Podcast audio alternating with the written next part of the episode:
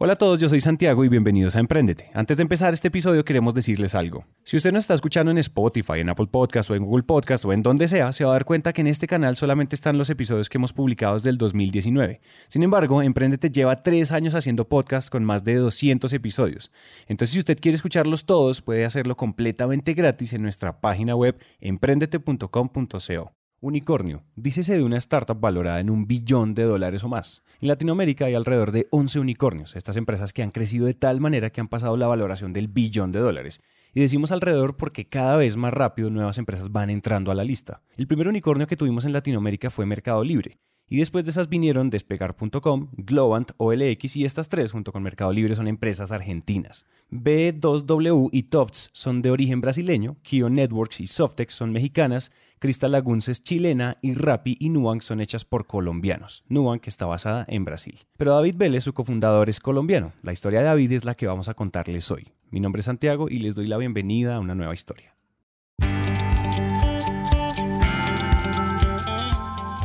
Hola a todos y bienvenidos a Emprendete, un espacio para aprender a través de historias. Es un hecho que las historias son la mejor manera de aprender y queremos que aprendan en esos tiempos muertos como el tráfico, cuando hacen ejercicio, en salas de espera o mientras hacen de comer. Esos tiempos ya no son perdidos, son para que aprendamos juntos.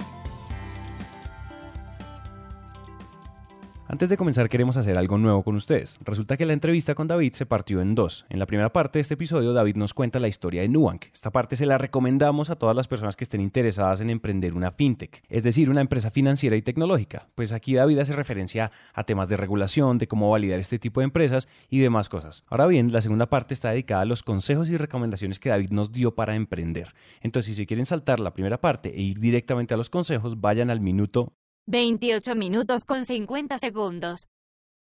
La historia de David comienza como muchas, en la mitad de una familia emprendedora. Eh, bueno, mi, nombre es David Vélez, eh, soy el fundador y CEO de Nubank, un banco digital en Brasil. Eh, empecé la compañía, empecé a trabajar o a pensar en la compañía a finales del 2012 y ya la compañía oficialmente empezó en 2013, o sea que llevo ya casi seis años trabajando en, en esto desde, desde las primeras ideas hasta, hasta hoy. Em, desde pequeño quise emprender. Vengo de una familia de puros emprendedores, creciendo en la casa. La idea siempre, lo que escuchaba siempre en la casa era usted tiene que emprender, tiene que empezar su propia compañía, no se puede tener un jefe. Em, y ese fue como el ejemplo que vi del lado paterno y el lado materno de, puros emprendedores que empezaban sus compañías, pequeñas la mayoría, pero compañías que, que bueno, que por, por, un lado tenían su independencia y tenían, tenían un, un, propósito diferente. Y, y, pensando mucho en esa parte de, de, emprendimiento fue que decidí estudiar ingeniería y en el, el, lugar bien conocido de emprendimiento, ingeniería es Stanford en California. Entonces allá le puse el, el foco de tratar de entrar allá y tuve la suerte de, que, de, de, lograr, de lograr ir estudiar ingeniería en Stanford. Y por cuatro años que estoy estudiando allá, como que pensé en varias ideas y continuamente estaba pensando a ver qué empezar, pero como que la, la, idea, esa idea genial nunca aparecía. No sabía ni dónde empezar, me sentía hasta, siempre le decía a mis amigos, no, no quiero ir a hacer la misma internship que todo el mundo hace, no quiero ir a meterme a una oficina hacer lo mismo que todo el mundo hace, yo quiero emprender, pero, pero como que no sabía ni dónde empezar, no, no, no, no sabía qué hacer. Sí. Y así que terminé yéndome por, ese, por esa vía eh, conseguí una, un internship en Nueva York en un banco de inversiones y me gustó la parte de finanzas. Entonces ahí me fui después de la universidad a, a trabajar un par de años en un banco de inversiones y después en un fondo de, de private equity. Eh, ya el fondo de private equity lo que hacíamos era ver empresas para invertir. Este fondo invertía en empresas de, en, globalmente, empresas en Estados Unidos, en la India, en China y en todas las industrias, desde servicios financieros hasta educación, eh, consumo, entonces, esta era una forma muy interesante de, de, por lo menos empezar a entender cuáles industrias son interesantes desde un punto de vista de inversionista, pero siempre atrás en la cabeza era yo pensando, vale la pena empezar algo en esta industria, es interesante, okay. sería interesante salud, sería interesante educación, no servicios financieros.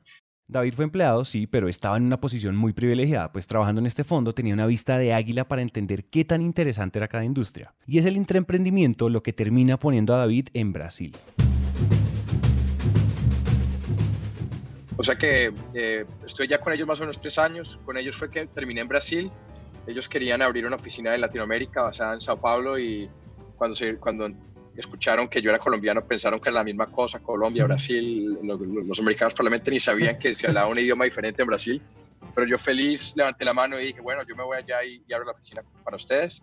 Y fue una, una oportunidad de emprendimiento dentro de un, de un fondo enorme, pero, pero estaba yo ya buscando oficina, eh, buscando cómo empezar, eh, tratando de convencer al señor de, las, de, de los celulares que nos diera una, un, un celular postpago, eh, haciendo como que todos los, todo, toda la libertad y la autonomía que, empezando a ver la, libertad y autonomía que emprender puede dar, pero también toda la, toda la burocracia y todos los dolores de cabeza que eso puede traer.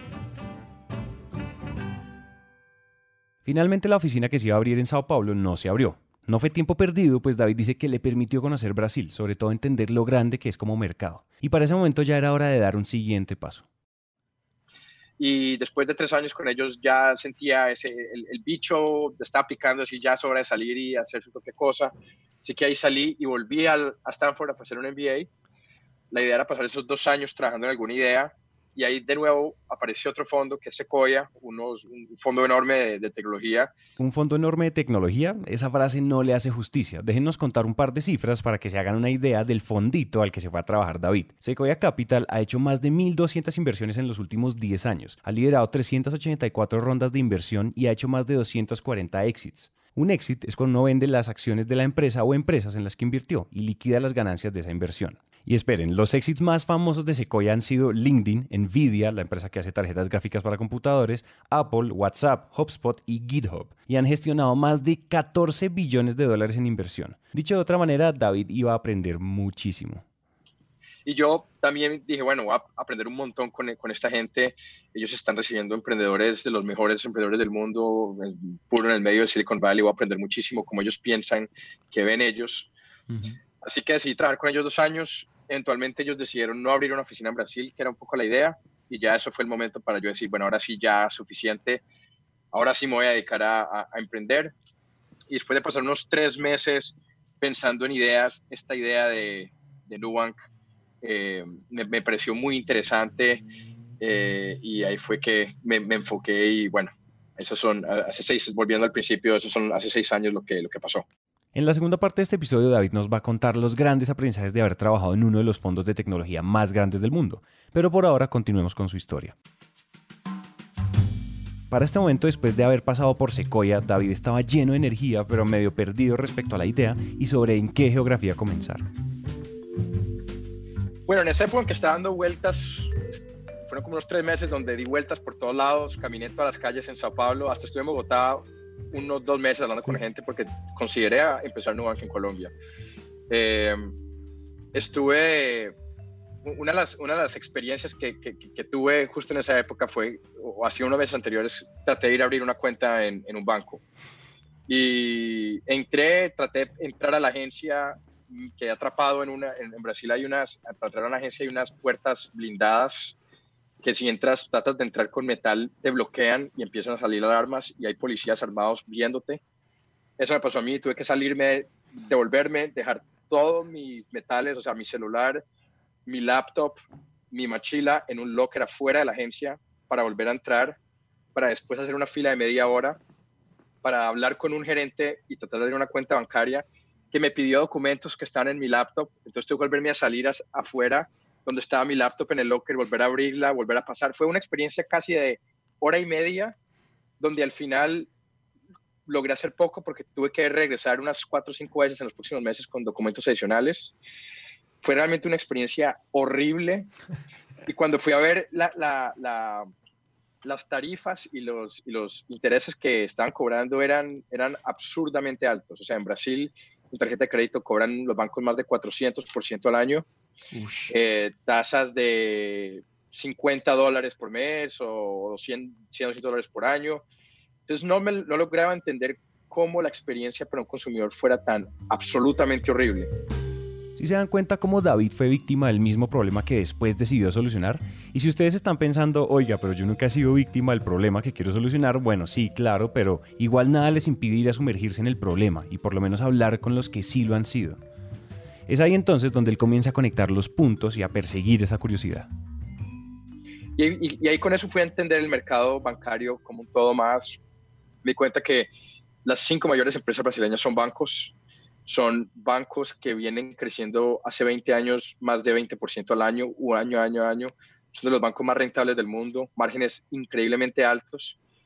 Y eso fue lo que me llamó la atención. ¿Cómo es posible que sea un mercado tan grande, volviendo a hablar de, de tamaño de mercado, donde solamente hay cinco bancos que tienen tanta rentabilidad, por un lado, y por otro lado, donde decenas de millones de consumidores diariamente están sufriendo tanto con esos bancos, no hayan alternativas, no hay nadie queriendo competir contra ellos, no hay nadie queriendo dar, dar ofertas o, alternativas.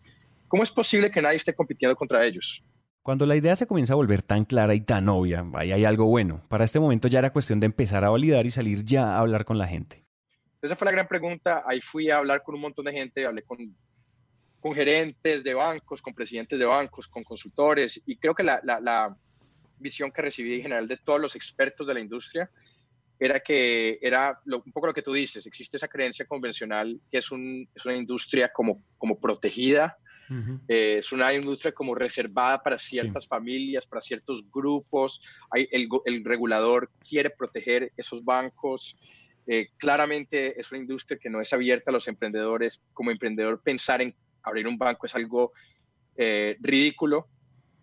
Y eh, escuché muchos argumentos en esa época como eh, no hay en Brasil no hay internet o la internet es muy lenta, entonces nunca podría existir un banco 100% digital o la gente siempre quiere ir a una agencia.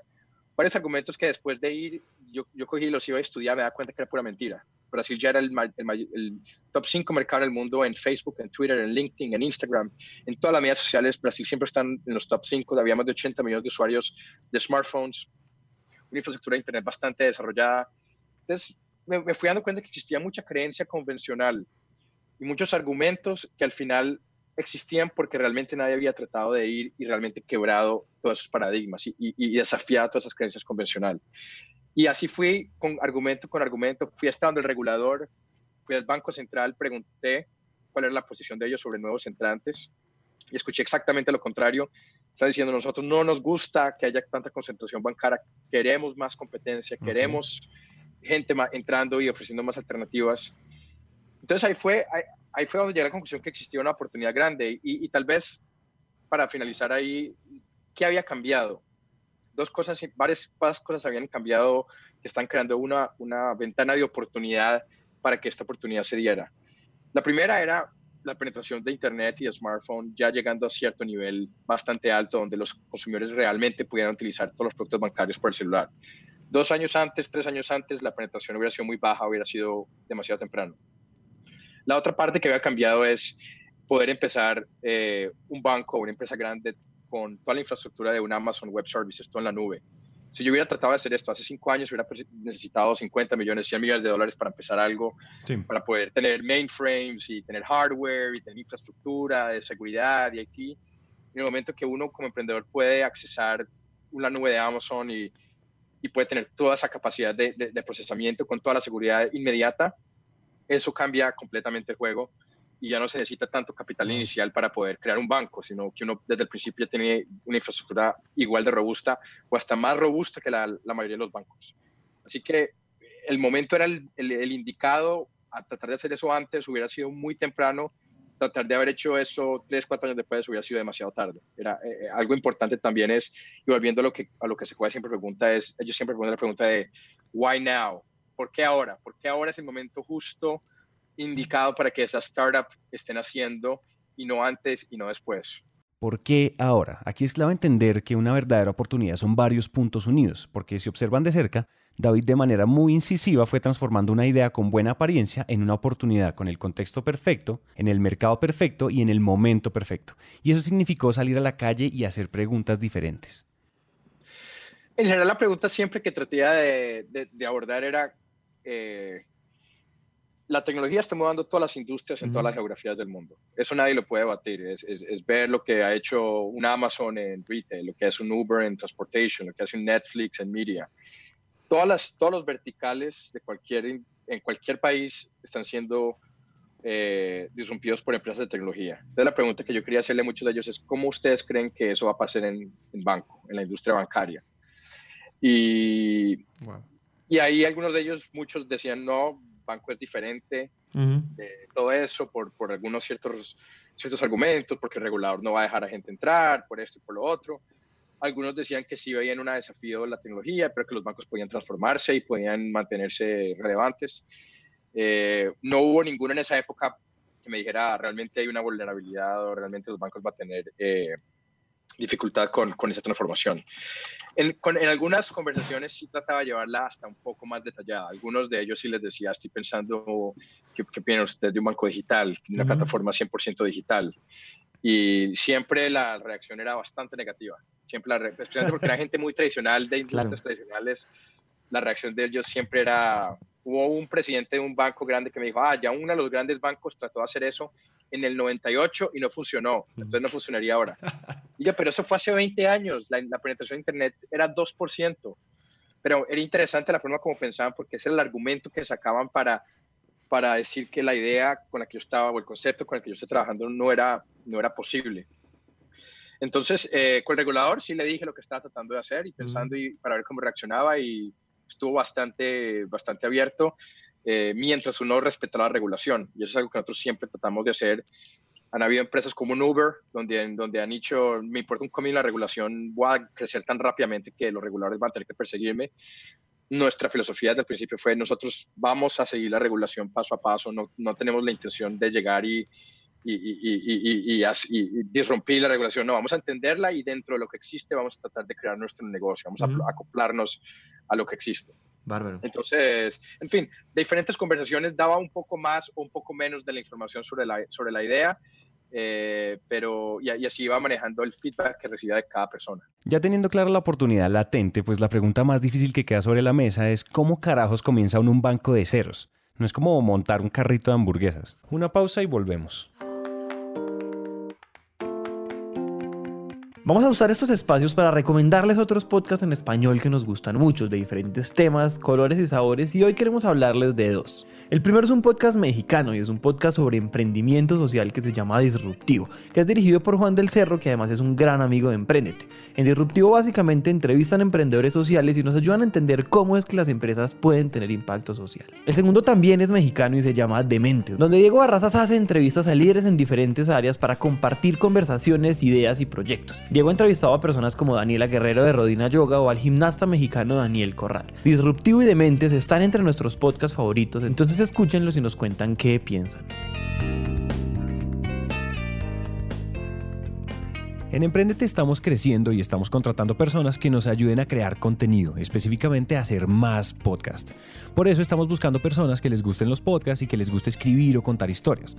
Si usted cree que tiene la madera para contar las mejores historias en audio que se puedan contar en español, escríbanme ya a santiago.emprendete.com.co. Y entonces, volviendo a la historia, ya teniendo clara la oportunidad latente, pues la pregunta más difícil que queda sobre la mesa es cómo carajos comienza uno un banco de ceros. No es como montar un carrito de hamburguesas. Tal vez justo cuando después de decidir, tú te preguntaste ahora, ¿qué hace uno cuando decide hacer un banco? ¿Cuál es el primer paso? Y la, una vez que decidí que esa es la idea, la, la, la el nivel de confusión en que yo estaba era, era increíble. No tenía ni idea de cómo empieza uno desde cero a, a montar un banco en Brasil desde cero. O sea, era habían tantas preguntas sin respuesta que, que, que no sabía ni cómo, ni cómo moverme. De acuerdo, tuve un sueño de un, que era un, de un sueño donde veía un pulpo lleno de tentáculos que se movían de un lado para otro. Ese era el nivel de confusión que tenía en la cabeza. Eh, no tenía, pero, pero lo, lo, mejor en ese caso es simplemente ir tomando paso a paso. Y las cosas van, you know why, uno no puede pretender tener todas las respuestas desde el principio. Son, son muchísimas preguntas que uno nunca va a tener respuesta. Lo mejor es simplemente ir tomando uno a uno, ir caminando paso a paso. Eh, y eso fue lo que, lo que fuimos haciendo. Entonces esa fue un poco la, al principio de cómo, cómo uno quedar uno congelado eh, eh, al frente de tanta incertidumbre. Y entre esa incertidumbre, los momentos de vida o muerte no se hicieron esperar. Eh, uno de los momentos claves para nosotros de esos, de esos eh, momentos de vida o muerte que yo creo que cualquier emprendedor ha tenido a finales del 2015 eh, está hecho, hay, hay, una, hay una regulación específica en Brasil donde dice que eh, los emisores de tarjeta de crédito, que somos nosotros, tienen 27 días para pagar, para pagar las compras de los clientes a los, a los, a los establecimientos. El cliente paga su cuenta de tarjeta de crédito en el día 24, 25 y el, al banco y el banco paga en el día 27. Eh, y a finales del 2015, en un momento, estaba yo viajando y, recibí una noticia de, un, una alerta de una de las noticias que decía que el regulador en Brasil estaba pensando en cambiar ese ciclo de 27 días para dos días, lo que significaría para nosotros la necesidad de varios billones de dólares en capital de un día para otro. Varios billones de dólares de un día para otro. David suena calmado, pero este está a medio paso de convertirse en una historia de muerte súbita. Y obviamente él no iba a afrontar este problema solo. Entonces, inmediatamente llamo a mi equipo y regreso a Brasil y efectivamente habían unos planes, había bastante presión de varias gente para que ese, ese, ese, cambio se diera de un día para otro y, lo, que nos, lo que nos iba a poner en una situación súper, súper complicada. Eh, nosotros, fue un fin de semana, durante el fin de semana hablamos bastante con, con la prensa, fuimos súper vocales porque veíamos eso tal vez como movimiento que los bancos estaban eh, aportando para, para, para, estaban tratando de, de empujar para ponernos en una situación complicada estaban tratando de usar eso para básicamente cerrar el mercado a nuevos entrantes, a nuevas startups. Eso iba a afectar a todos los pequeños bancos, iba a afectar a todas las startups eh, y básicamente a, beneficiar a los cinco grandes bancos, a los mm. grandes bancos que tenían capital para, para cerrar ese hueco. Aquí lo que estaba pasando raya en la conspiración. Los grandes bancos probablemente estaban coludiendo para que se aprobara una regulación que iba a exterminar inmediatamente a todos los pequeños. Es muy normal que cuando una empresa está cambiando el terreno de juego como lo ha hecho Nubank, los grandes y viejos jugadores quieran sacar y destruir a los pequeños jugadores, a como de lugar. Entonces, durante ese fin de semana fuimos muy vocales con la prensa, diciendo que esa, esa medida de la noche a la mañana iba a matar cualquier nueva attempt de competir, iba a matar a, todos los pequeños, incluyendo a nosotros, y que al final no iba a beneficiar a los establecimientos, que se suponía que esa era la razón, porque lo que iban a hacer al día siguiente los grandes bancos, después de matar a todos los pequeños, es ir y duplicar las tarifas que están cobrando. Entonces los mismos establecimientos que se suponía que eran los que se iban a beneficiar de ese cambio, al día siguiente, con menos, viendo menos concentración, menos competencia, iban a tener que pagar dos o tres veces las tarifas que están pagando. Entonces, nadie se iba a beneficiar, el único que se iba a beneficiar eran esos grandes bancos. Y como las grandes revoluciones nos han demostrado a través de la historia, si queremos ir contra los grandes, las masas se tienen que alborotar. Hicimos tanta bulla que el lunes, después del fin de semana, el, el, Twitter del Banco Central amaneció como con 10.000 clientes de Nubank diciéndole al Banco Central de Brasil, ustedes no pueden hacer eso, no pueden tocar Nubank, finalmente hay competencia en este, en este sistema, finalmente hay gente que nos está ayudando, finalmente hay gente que, eh, que no, nos está dando la, la, opción sin tarifas, sin intereses. Eh, después de eso pudimos, fuimos y, tuvimos de hecho una reunión con, con, el presidente del Banco Central y 16 personas del Banco Central se quedaron con nosotros casi tres horas diciéndonos, repitiéndonos cuatro o cinco veces que no, que eso no iba a cambiar de la noche a la mañana, que no querían hacer nada contra los pequeños, que querían incentivar la competencia y al final no, después de eso no pasó nada y todo paró. Durante las crisis y los momentos de tensión uno puede desmoronarse o construir en medio del caos. Eh, entonces fue un momento de mucha tensión dentro de la compañía, fue muy visible toda la gente, teníamos unas 500 personas en esa época, 400, todo el mundo muy preocupado de que iban a perder la, empresa, se iba a cerrar, iban a perder el, empleo, creo que para nosotros fue un buen momento de, esas crisis son una gran oportunidad para crear confianza y crear cultura de la empresa. Fuimos muy transparentes con toda la gente que trabaja en Nubank. Los fuimos manteniendo, eh, dando updates cada, cada día de que estábamos viendo, cómo estaba eso evoluyendo y al final eh, tuvimos la, buena noticia de decirles que todo eso había parado y, la gente se sintió que fue respetada durante esa crisis, que fuimos, que fuimos transparentes, que, que, no tratamos de esconder nada. Así que fue una crisis que nos, nos, al final nos fortaleció bastante y nos dio bastante confianza y ayudó a nuestra cultura y bueno, nos salimos bien librados de, de esas. Independientemente del tamaño de su empresa, las crisis siempre van a ser una oportunidad y sobre todo para construir cultura en el equipo. Independientemente del tamaño de su empresa o de su proyecto, lo que ustedes son durante las crisis define a la empresa en general. Ustedes deciden, o ustedes controlan las crisis o dejan que las crisis los controlen a ustedes.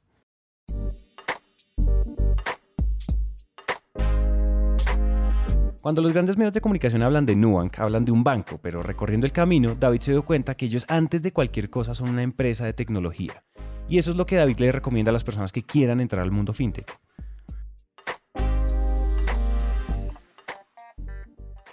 Mi recomendación es, eh, primero, crear una empresa de tecnología, no crear un banco, no crear una, nosotros, nos vemos ideológicamente, culturalmente como una empresa de tecnología, no lo vemos como un banco. Entonces tú vas a Nubank en Sao Paulo y te sientes más, o caminas por ahí, hablas con nuestra gente, te sientes que estás en Google o que estás en Facebook o que estás en Amazon, no te sientes que estás en un banco. Eh, nosotros nos vemos como una empresa de tecnología que está en la industria financiera y no como una empresa financiera que tiene tecnología, que utiliza tecnología. algunas veces hasta nos llamamos que nosotros somos más tech fin que fintech, porque para nosotros la parte de tecnología o, la capacidad de utilizar tecnología eh, es más importante que la parte financiera. Y parte del éxito de Nubank ha sido que ese principio de ser una tech fin y no una fintech se transmite a todo el equipo que hoy son más de 1.200 personas. Y muchas de esas 1.200 personas no vienen de otros bancos. Dado eso, tú vas y ves, por ejemplo, de las 1.200 personas que trabajan en Nubank, más o menos unas 60 personas, un 6% más o menos viene de bancos. El 94% de la gente que trabaja en Nubank nunca trabajó en bancos y lo hacemos a propósito. No queremos gente necesariamente banco, queremos gente que venga de otras industrias que han innovado más, porque lo que decimos es que queremos contratar gente que viene con una cabeza llena de preguntas, no, no con una cabeza llena de respuestas. Eh, si tú vas y contratas a alguien que trabajó 40 años en la industria de banco, llega a tu fintech, va a tener todas las, todas las respuestas, las va a tener. Ah, yo hice eso hace 10 años, yo hice hace 15 años, eso funcionó, eso. Y, ese, y la idea de lo que de mucho, lo, lo que tiene que hacer una startup en cualquier industria es repensar y cuestionar mucho esas creencias convencionales. Entonces es muy difícil hacer eso si tú contratas nada más gente que tiene todas las respuestas. No se puede tener un buen debate, no se puede innovar, de hecho. Entonces eso, lo quería relacionado a ese punto de TechFin, es contratar gente que, que, que venga de, de, otras áreas, que no sean bancos. Siempre es importante tratar de traer gente que vino en bancos, pero usualmente de, de, de partes de bancos que son más defensivas. Por ejemplo, compliance, regulación, tal vez finanzas. Está toda la parte defensiva del banco, que es, es básicamente la parte donde que, va a asegurarse que, que la empresa eh, sobreviva. Ahí creo ahí es importante que exista mucha gente, mucha experiencia, mucho DNA de bancos. Está toda la parte ofensiva, que es toda la parte de, de, de, producto, de UX, de servicio al cliente, que esa es usualmente la parte donde gente de otras industrias tiene muchísimo más que aportar. Y este consejo no solo es relevante para los que quieren entrar al mundo tech-fin, sino para todos. En muchos casos, cuando estamos innovando y rompiendo los paradigmas de las industrias, tenemos que propiciar las preguntas más que las respuestas. Una persona que lo sabe todo es rígida, intransigente y probablemente no muy creativa. Es por eso que este consejo sirve para todas las industrias. El siguiente consejo puede sonar raro viniendo de un unicornio súper innovador, pero tiene mucha sabiduría detrás tal vez la última recomendación es esa parte que mencioné sobre regulación. Eh, es una industria que es muy regulada y creo que no vale la pena tener una, entrar con una actitud de voy a, voy a atacar la regulación o voy a tratar de innovar en regulación. No hay, no hay necesidad. Nuestra, nuestro punto de vista siempre ha sido vamos a, vamos a, a ponerle el punto en cada I. Vamos a ser súper cuidadosos de que vamos a seguir todas las regulaciones existentes. Okay. Y, queremos, y queremos mantener una relación excelente con el, con el regulador y con, los, y con, los, con todos los reguladores. Y al final lo que se está dando es que los reguladores cada vez más aparecen como grandes fans de uno porque ellos cada vez ven más la importancia que haya más competencia en bancos.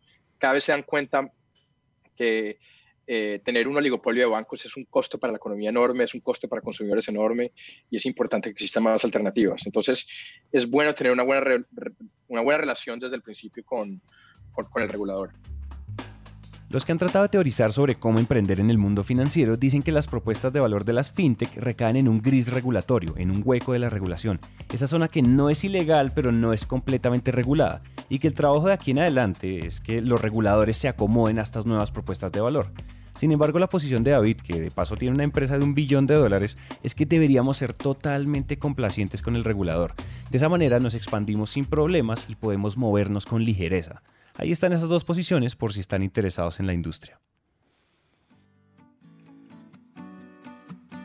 La historia de David y de Nubank es una historia que tiene mucho que enseñar sobre cómo emprender de la manera correcta. Rescatemos rápidamente los puntos claves de su historia. 1. Se empapó del problema y lo vivió en carne propia. 2. Habló con todas las personas que pudo para validar la oportunidad. 3. Entendió que en el mundo fintech la regulación no es para romperla, sino para ayudarlo a crecer más rápido.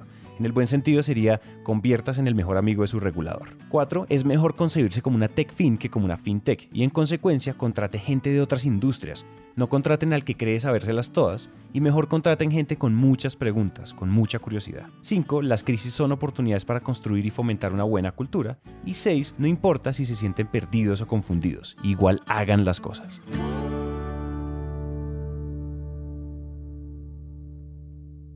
Ahora sí pasemos a la segunda parte de este episodio, la parte donde David nos da sus consejos de emprendimiento. Y la primera pregunta es, ¿qué pasaría si a David le tocara volver a comenzar? Y ojo que lo que él haría si Nubank desapareciera es lo que deberíamos hacer todos si queremos emprender. Eh, bueno, lo que, lo que volvería a hacer es buscar una oportunidad. Primero, volvería a emprender. No me veo haciendo otra cosa que no sea empezando compañías. Eh, segundo, buscaría oportunidad grande en industrias grandes. Yo creo que hay oportunidad de hacer cosas grandes y buscaría, buscaría realmente industrias que tengan ese potencial. Eh, banco obviamente es enorme, creo que la empresa eh, industria de telecomunicaciones existen un montón de oportunidades, creo que la industria de seguros existe grandes oportunidades. O sea, realmente voy, iría a ver cuáles son las grandes industrias de cada país y dónde hay frustración de consumidores y empezaría empresas en esas, en esas áreas. Eh, porque creo que hay muchísima oportunidad. Creo que es cuestión de salir un día en, cualquier ciudad latinoamericana y, y, pasar ocho horas yendo al trabajo, coger el transporte público, eh, coger una cuenta de banco, pagar por algo, llamar al celular, para ver cinco o seis puntos de dolor que el consumidor sufre. Simplemente uno sale a la calle, en dos, tres horas recibes, puedes captar tantas oportunidades de emprendimiento que es, el, el problema es dónde se enfoque a uno y no qué hacer. Realmente hay muchas cosas para hacer. Lo siguiente que volvería a hacer es algo que siempre deberíamos hacer.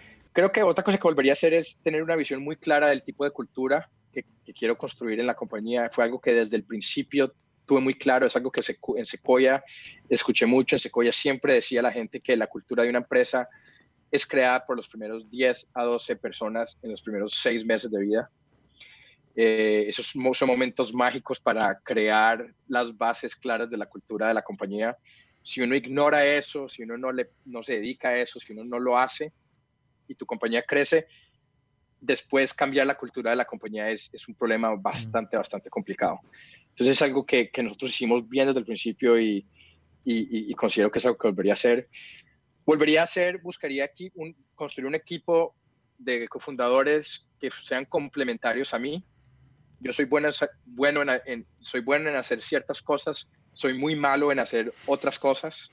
Tener una tener un claridad sobre cuáles son mis puntos fuertes y cuáles son mis puntos débiles y ir buscar gente que me complementen, que sean buenos en lo que yo soy malo, es algo que yo hice bien desde el principio, sabía que no tenía ningún muy poco conocimiento en tecnología, necesita traer a alguien que supiera tecnología, sabía que era un extranjero en Brasil, no conocía a nadie, no tenía conexiones, no tenía nada, ir y traer a alguien brasileño mi, cofundadora Cristina, que conocía, que tenía el network, y trajera eso. Creo que la forma adecuada de construir un equipo, un buen equipo, es realmente algo que sea complementario. Y no usualmente lo que veo muchas veces es gente va y, trae a sus dos mejores amigos que usualmente por ser amigos terminan siendo personas que son muy parecidas a uno. Si eso es el caso, no hay complementariedad, hay, mucho, mucha redundancia y, ese y ahí, de hecho terminan habiendo problemas. Entonces creo que eso lo hicimos bien. Y ahora, ¿qué es eso que él no haría si volviera a emprender? ¿Qué no haría? Eh, creo que el proceso de yo, de yo aprender a ser un buen gestor, un buen manager, ha sido bastante difícil. Ha sido un desafío personal bastante grande. Eh, eh, yo he tenido varios coach, he trabajado con tres coach de CEO desde el principio. Eso es algo que tal vez dure mucho en coger ayuda, traería desde el principio gente que haya sabido cómo escalar una compañía, que han sabido cómo ser un buen gerente, cuáles son, trataría de aprender antes, cuáles son los rituales que uno debe tener con su equipo para que haya oportunidad de, gerenciar bien, de, manejar bien. Ese, ese, ese, aprendizaje ha sido difícil para mí y me ha, me ha, llevado bastante tiempo. Todavía estoy aprendiendo de cómo, cómo ser un CEO de una empresa de 1.200 personas.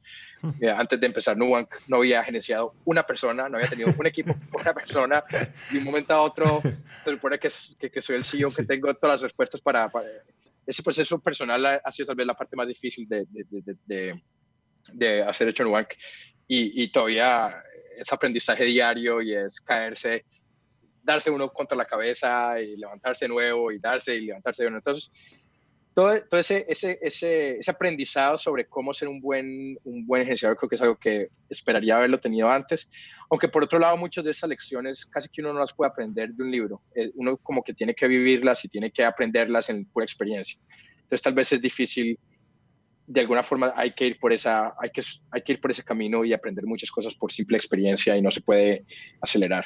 Es cierto que ser un buen CEO un buen gerente es complicado y sí, los libros ayudan, pero para aprender a montar a caballo hay que subirse al caballo, nada que hacer. Sin embargo, los retos de cada empresa siempre cambian con el tamaño de la empresa. Muchísimo, cambian muchísimo, muchísimo. O sea, cuando no somos cinco personas o diez personas en una casa y la meta es lanzar un producto de aquí a diez meses, eso es un trabajo de el CEO, estoy haciendo de todo. Uno se arremanga las manos y está en el equipo y está haciendo yo hacía todas las partes de finanzas, iba, salía, iba a reuniones con inversionistas, reuniones con, con, partners, y, eh, uno es parte del equipo. Desafortunadamente lo que me he dado cuenta es que a medida que empezaba creciendo, a pesar de que a mí me gustaría mantener ese tipo de, de, de participación muchas veces con los equipos eh, y hasta lo extraño, eh, es, menos lo, es cada vez menos lo que la empresa necesita de mí. Lo que la empresa cada vez me necesita de mí es es dar una, es, estar, dar una dirección mucho más estratégica y dejar que la gente haga su trabajo. Y a, y a veces pienso yo que es bueno me, sentarme al lado del equipo y hacer algo yo directamente con ellos y de hecho me doy cuenta que no, el equipo no quiere que yo haga eso. Se siente, no se sienten, no se sienten confiantes, no se sienten confiables, piensan que yo no debería estar haciendo eso, que debería estar haciendo otra cosa. Eh, entonces he tenido que aprender mucho a delegar. Eso es algo que yo no sabía, a delegar, delegar, delegar completamente, realmente pensar llegar a un punto en que si me veo a mí haciendo algo que alguien más podría estar haciendo, probablemente no estoy haciendo mi tarea, la tarea correcta. Entonces debo estar utilizando mi tiempo haciendo lo que solo yo consigo hacer, solo lo, solo lo que yo podría hacer. Eh, así que ha, cambiado muchísimo el, el papel, el, la descripción del trabajo al principio versus la descripción del trabajo ahora son dos trabajos completamente, completamente diferentes. Y eso significa que he tenido yo que lo que me funcionaba al principio ya no me funciona ahora y he tenido que correr a desarrollar otro tipo de capacidades que no, que no sabía que se necesitaba eh, y que no sabía que eran tan importantes. Y claro que la descripción del trabajo tiene que ser diferente, pero hay habilidades que independientemente del tamaño son habilidades que deberíamos aprender desde el principio. Hay, hay, hay unas de ellas que es, que es como las puedes coger y leerte varios libros y lo sabes. Entonces, ¿Cómo gerenciar un buen equipo? ¿Cuáles son los rituales? Ah, tienes que eh, eh, hacer one-on-ones con cada miembro de tu equipo. ¿Cuáles son los tipos de preguntas que deberían existir en esos one-on-ones? ¿Cuáles son los best practices? Eh, ¿Cómo construir un, una relación de confianza con, la, toda la gente del, diferente equipo? hay ciertas cosas, por ejemplo, yo tengo una costumbre de que todos los miércoles de 9 a 10 y media de la mañana estoy en el lobby de Nubank y estoy ahí sentado y espero que para, abierto a que cualquier persona de la compañía llegue, se siente, se tome un café conmigo y me haga preguntas y, o discuta o, cualquier cosa. Eso ha funcionado muy bien porque me ha, me ha permitido mantener cierta conexión con, con todo el mundo y, por lo menos la gente sabe que yo estoy ahí si me necesitan. Todas esas como, como prácticas los hubiera podido hacer mucho antes y eso, eso de alguna forma se puede aprender pero hay ciertas cosas que, yo, que, por más que lo lea en el libro, yo creo que uno no lo puede aprender, sino es cómo es, cómo es un, un buen líder, cómo uno motiva a la gente, cómo le muestra uno eh, eh, esa visión eh, grande que va a motivar a la gente a venir día a día. de hecho, es algo que yo sí, sí podía hacer bien desde el principio. La, la dificultad ha sido cómo escalo eso lo que hacía al principio era yo hablaba, yo, entrevisté a las, más o menos las primeras 120, 130 personas que trabajaron en Nubank. A todas las entrevisté yo, porque ahí quería tener un filtro muy claro sobre el tipo de cultura. Cuando llegó un mes donde contratamos 100 personas en un solo mes, fue imposible tratar de entrevistar a todo el mundo. Y entonces ahí, y entonces ahí, ¿cómo escala uno eso? Y la gente empieza a quejarse, ah, es que usted antes era muy cercano a nosotros y ya no, ya la gente no se conoce los nombres, ya yo, yo, ya ni sé qué está, esa otra gente está haciendo. Hay ciertas cosas que van cambiando a medida que la compañía va creciendo. Miren, por si no les quedó claro, es clave que entiendan que toca delegar, toca dejar ir algunas funciones y aprender a ejecutar otras nuevas. Siempre la descripción del cargo va a cambiar con el tamaño y no todas esas prácticas con los primeros dos empleados se van a poder escalar. Este es solo el primer consejo que nos tiene David antes de cerrar esta historia. El siguiente tiene que ver con Brasil. Eh, Brasil es la mitad de Latinoamérica en términos de GDP y de, población. O sea, suma, súmate Colombia, más Perú, más Chile, más México, más todo Centroamérica, más Venezuela, más Argentina, más, más Uruguay. Eso te da, no te llega a un Brasil. Y escalar a 15 países de Latinoamérica no va a ser más trabajo, va a ser mucho más trabajo que, abrir en Brasil. Siempre hay como una distancia por la diferencia en el idioma, siempre hay como una percepción de que es medio difícil entrar allá, pero es, el, mercado en sí es más cercano a Colombia que de lo que yo creo que la mayor gente se, espera. Y hay muchísimo, muchísimo emprendedor en Brasil extranjeros.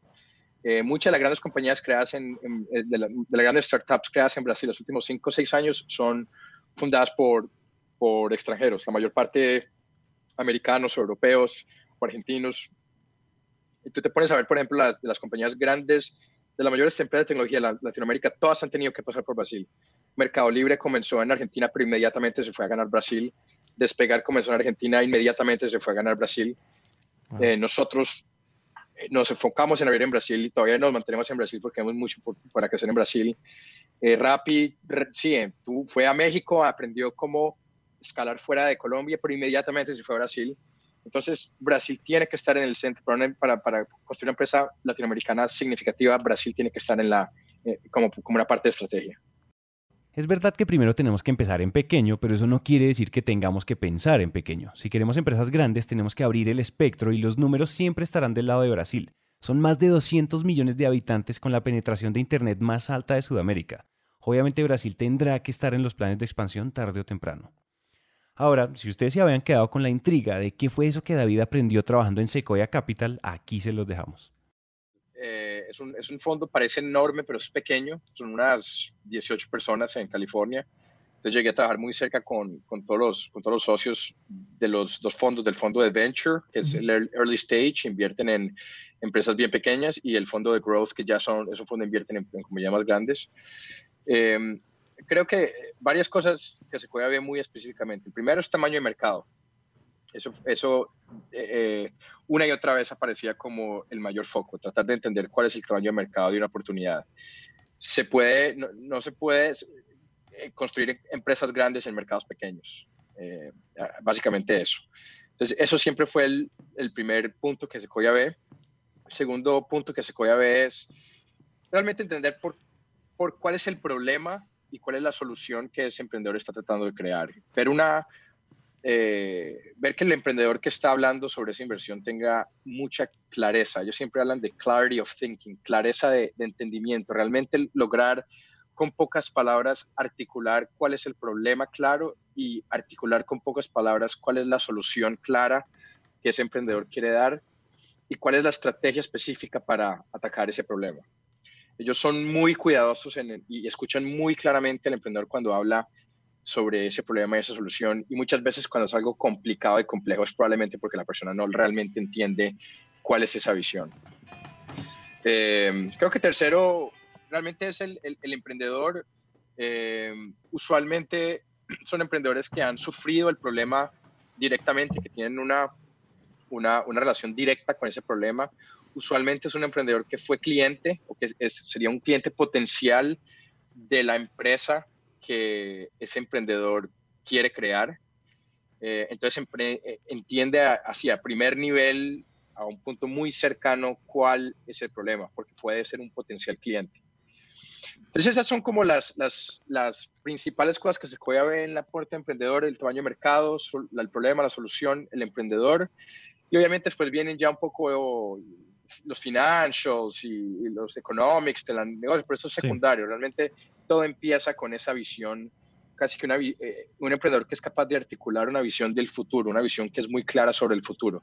Ya saben entonces, claridad de pensamiento, es decir, tenerla clara y saber explicar de manera concisa el problema y la oportunidad detrás de su negocio. Segundo, el tamaño del mercado. En mercados pequeños no se pueden hacer empresas grandes. Y tercero, traten de ser el cliente potencial de su propia solución. O al menos que ustedes hayan experimentado el problema que quieren solucionar. Antes de acabar este episodio le preguntamos a David que nos diera dos consejos no tan clichés, o al menos esos consejos que no son tan comunes de escuchar. Aquí va el primero. Creo que lo que mucha gente hace es que trata de tener, de responder todas las preguntas antes de decidir si va a emprender o no. Y yo creo que eso nunca va a pasar. Nadie nunca va a tener todas las preguntas, respuestas sobre ningún, sobre ningún proyecto. Muchas de ellas van a tener que ser respondidas en el, en el, en el viaje.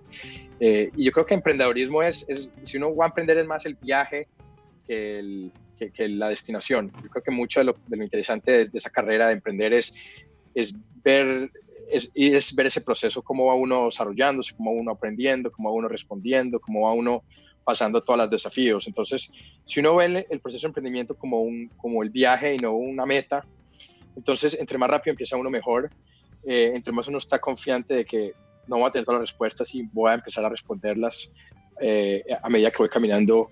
Creo que es, es, cuestión de simplemente empezar y hacerlo. Y este es el segundo consejo. Y, y tener mucha, mucha inteligencia, eh, mucha eh, honestidad intelectual muchas veces. ¿Qué significa eso? Eh, intelectualmente ver si la compañía va a funcionar o no va a funcionar. Eh, el mayor riesgo de emprender es quedarse uno en una compañía que no va a funcionar por 5 o 10 años. Es mucho más fácil darse uno cuenta rápidamente que no va a funcionar y parar y tratar de hacer otra cosa diferente. O, o, o, por otro lado le puede ir bien y que bien, excelente, todo funcionó. Pero lo que veo muchas veces también es la gente como que no, no quiere mirarse el espejo y decir, oiga, llevo tres años trabajando en esto y no va a funcionar, pero no, no quiero decirme esa verdad y voy a seguir esperando otros tres años o cuatro años a ver si va a pasar más, muchas veces llega un punto en que simplemente la probabilidad de tener éxito en emprendeduría es bastante bajo. Uno tiene que saber que, que, que, de 100 compañías que empiezan, no sé, creo que 5 son las que logran sobre, eh, subsistir. Es, muy, es una probabilidad baja. Eh, y por eso digo, regreso es parte del, del, del el viaje, es parte del, de, de, la meta y, y, y, no, no uno entrar pensando que me voy a quedar aquí hasta que algo funcione y no tener esa capacidad, esa, esa, humildad para darse cuenta si algo no va a. Hasta aquí llega esta historia, esperamos que con lo que acaban de escuchar hayan aprendido algo que les ayude a solucionar o mejorar algo en sus vidas o en sus empresas. Si así fue, misión cumplida. Nos vemos en la siguiente historia. Este episodio fue producido por Santiago Cortés, coproducido por Juan Pablo Ramírez, el arte del episodio fue diseñado por Manuel Torres, asistencia en producción por Jimena Ruiz, nuestro equipo de producto y tecnología está compuesto por Juan Diego Sánchez, nuestro CTO, Daniel Murte, ingeniero senior, y Utkarsh Namdeyo, ingeniero junior. Nuestra directora de mercado y experiencias es Daniela Arias, según han hablado con ella más de una vez. Nuestro equipo legal es dirigido por Nicolás Pinzón y nuestro equipo en Medellín, Colombia, está dirigido por Pablo Noreña y Felipe Benavides.